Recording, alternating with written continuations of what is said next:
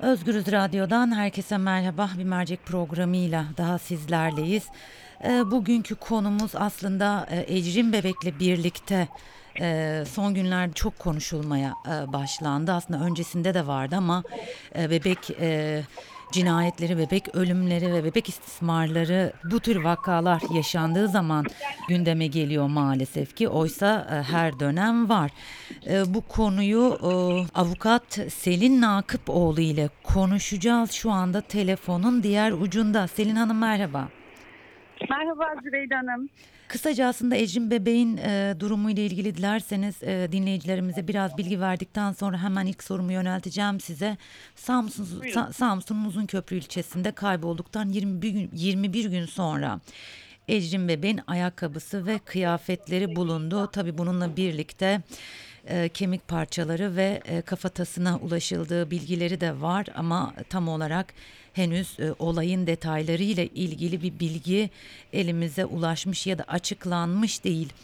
E, Selin Hanım şimdi dönüp baktığımız zaman çocuk cinayetleri, çocuk istismarları ve kaçırılmaları bu tür vakalar gündeme geldiği zaman konuşuluyor. Sonrasında da aslında sanki böyle e, olaylar yaşanmıyormuş gibi toplum olarak davranıyoruz.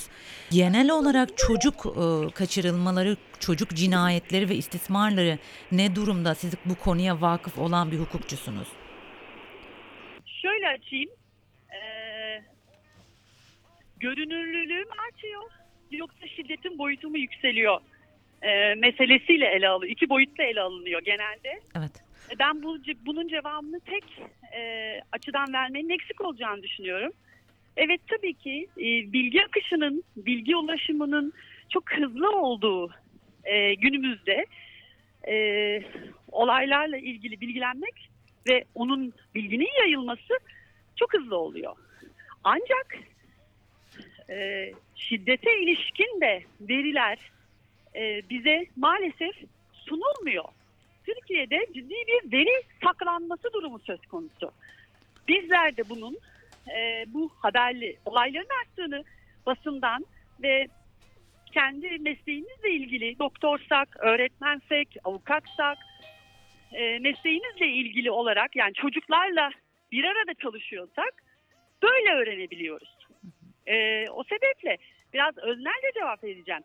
16 yıldır avukatlık yapıyorum. Kadın ve çocuk alanı üstüne e, çok uzun yıllardır çalışıyorum. Ve ben sayıdaki artışı sadece kendi çalışma e, düzenimden, planımdan görüyorum. Sayıdaki artış korkunç. E, bunun e, olmaması zaten çok mümkün değil. Zira devletin kadına ve çocuğa yönelik şiddetle mücadeleye ilişkin en ufak bir e, sistematik programı, politikası yok. Ee, bu şöyle de çok fena bir durum var. Sizin de söylediğiniz gibi. Bugün ufacık Ecrin, bebek Ecrin, yarın başka bir bebek ya da çocuk ismi. Fakat isimler değişse de e, maalesef reaksiyonlar hep anlık. Her zaman Amerika'yı yeniden keşfediyoruz. Her olayla. Bunun adı Özgecan olsa da, Münevver olsa da sanki ilk kez olmuş gibi Amerika'yı yeniden keşfetme hali var ve e, çok hızlı hızlı bir şekilde unutulma durumu var. E, çok yüksek bir te- yüksek dozda tepki verip daha sonra sanki böyle bir olay hiç olmamış gibi bu topraklarda normal bir şekilde devam edebilme hali var. Ee, bu devletin politikası açısından yanlış. Tabii ki biz vatandaşlar olarak e, hayat içinde bazı şeyleri unutabiliyoruz. E, zaten siz, gündem çok hızlı değişiyor Türkiye'de ve fakat devletin şiddetle mücadelesi açısından bir vaka, ilk vaka, yeni vaka yoktur. Asla böyle bir şey olamaz. Ee, önleyici politikalara birazdan girerim arzu ediyorsanız. Ee, politikaların ve kanunların uygulanışındaki büyük yanlışların sonuçları bunlar. Peki bu yanlışları biraz e, açabilir misiniz? E, devlet bu konuda nerede yanlış yapıyor ya da gerekli önlemleri alamıyor mu? Neden almıyor? Çünkü büyük bir problem var ortada. Evet çok büyük bir problem var. Aslında bir, bir bakıma da üç maymun oynanıyor. Ee, biz her zaman ulusal ve uluslararası hukuk mevzuatımızla övünürüz. Ee, bunu da polyanmacılık yapma açısından söylemiyorum. Ee, çok ülkeye göre ileri noktada düzenlemelerimiz var. Zaten o düzenlemeleri şu anda korumakla çabalıyoruz. Korumak için uğraşıyoruz. Ee, fakat bizim ülkemizde her zaman uygulama problemi vardı.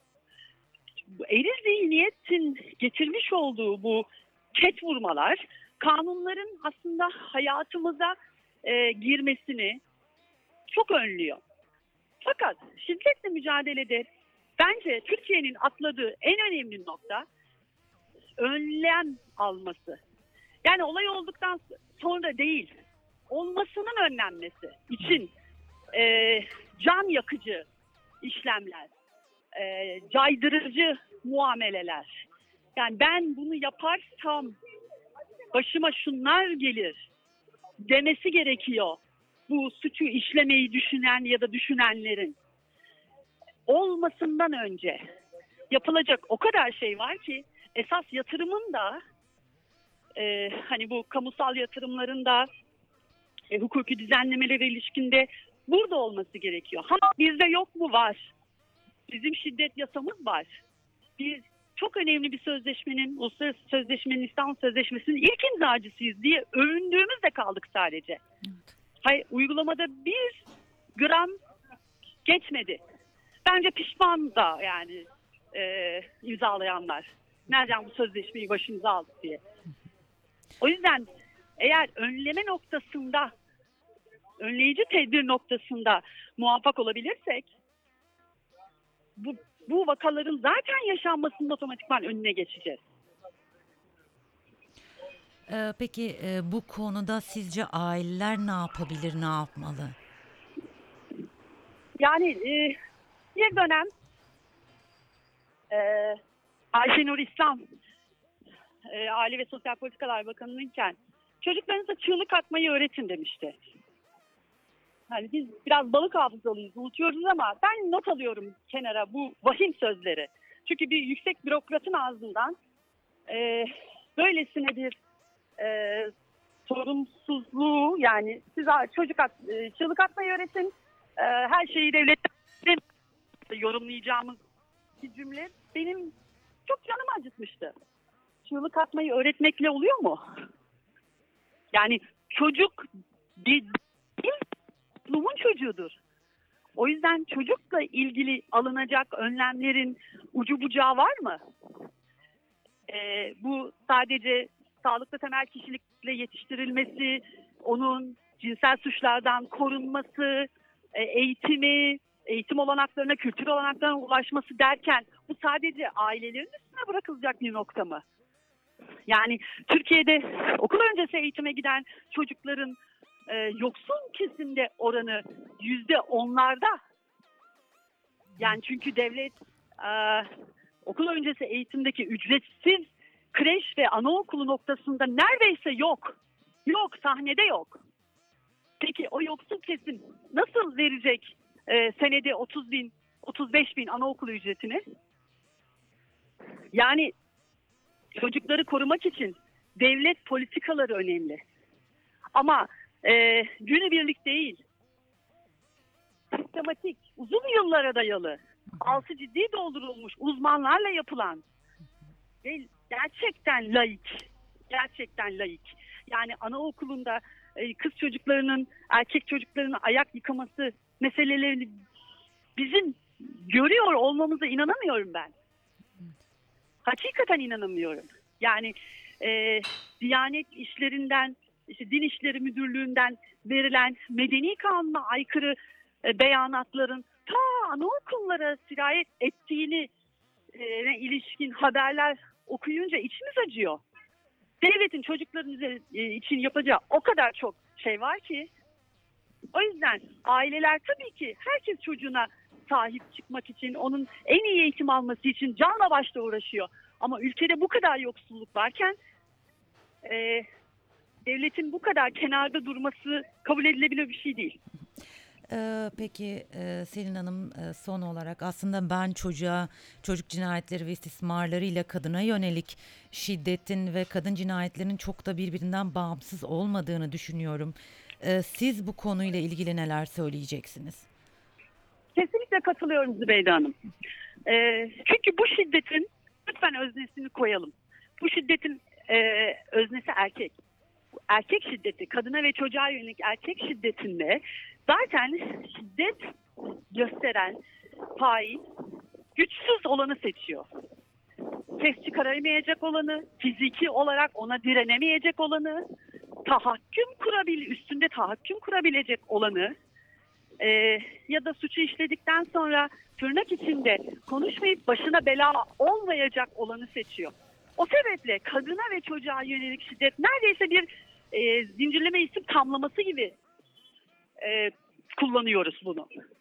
Çünkü e, kadınlar ve çocuklar en çok erkek şiddetine maruz kalıyor kalan kesim. Selin Hanım ben çok teşekkür ediyorum vermiş olduğunuz bilgiler için.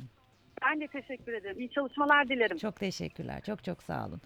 Evet Özgürüz dinleyicileri Mercek programında sizlerle birlikteydik. Konuğum avukat Selin Nakıpoğlu idi.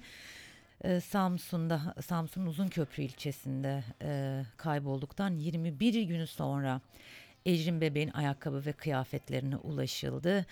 E, ayakkabı ve kıyafetlerinin bulunduğu bölgede e, kemik parçaları ve bir kafatası olduğu bilgisi de var.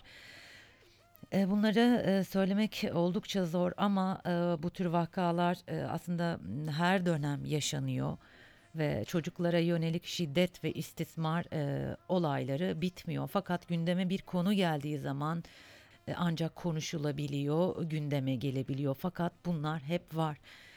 Konuğum avukat Selin Nakıpoğlu'ydu. Ee, Bu konuya ilişkin çocuk cinayetleri ve istismarına ilişkin bizlerle e, bilgilerini paylaştı ve e, özellikle devletin bu konuda yetersiz olduğunun altını çizdi.